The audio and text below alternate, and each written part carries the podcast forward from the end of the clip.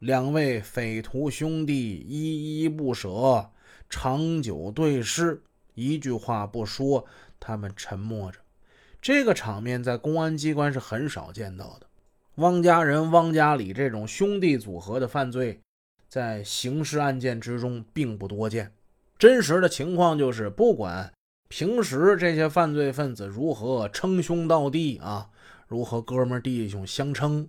真到了有一天啊，上了法庭，他们一个个在法庭上啊，互相对骂呀，仇视啊，祖宗八辈十八代那么骂啊，恨的都不行了啊！我好不了，我不让你好啊！我临死我拉个垫背的，这是比较常见的情况。当然这也是人性啊。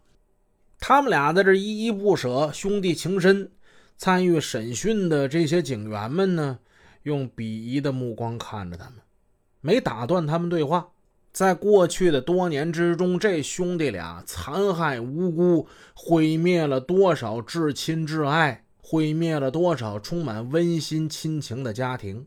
可是今天呢，当他们二人双双落入法网之后，却对他们沆瀣一气的手足之情啊，各种缠绵啊，各种回味，没完没了，说走不走，演出这么。丑恶的一幕，看了一会儿，汪家人被押出去了。这屋里又剩下汪家里了。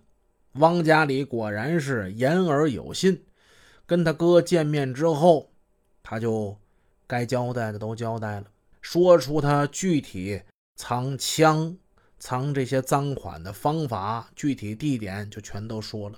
俗话说得好啊，一个人藏东西，十个人找不着。哎，这话是真的啊。刑侦技术员最终根据汪家里的供词，把这两样东西都给起获了，真不容易找。汪家里共有平房五间，包括他后街的一间房间，其中一间房间为空房，其余的为车库、食品店等等。东面的两间是汪家里的住房，这房的房盖为平顶油漆封顶。房盖上东侧中部有一个木棚子，从中间隔开，西面是鸽子窝，东面是仓库。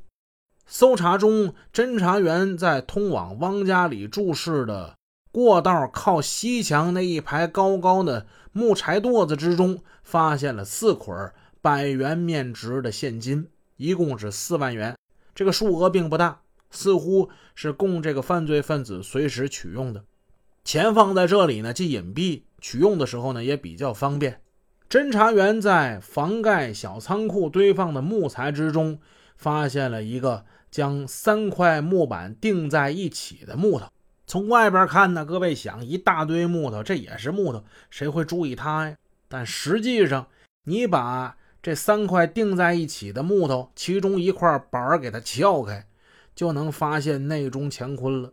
这木头中间已经被掏空了，里面分三层放着百元面值的现金，每一层啊是二十捆每捆一万块，一共是六十捆这就是六十万。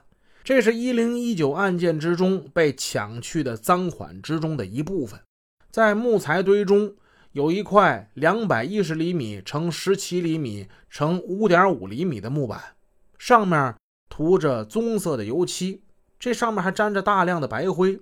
刑侦技术员把白灰给除掉，露出一个凹槽，往里看，里面放着一个红白条的塑料袋包。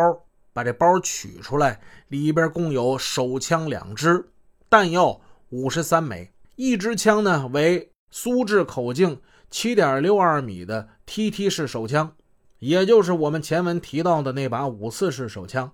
另一支枪为苏制口径九毫米的马卡洛夫式手枪，也就是我们前文提到的那把五九式手枪，共五十三枚弹药。这些弹药呢，其中弹壳底缘编号为幺幺六五的七点六二毫米手枪弹药三十枚，弹壳底缘标有三八八八九毫米手枪弹药十九枚，弹壳底缘标号。为零四六零六四式手枪，手枪弹药四枚。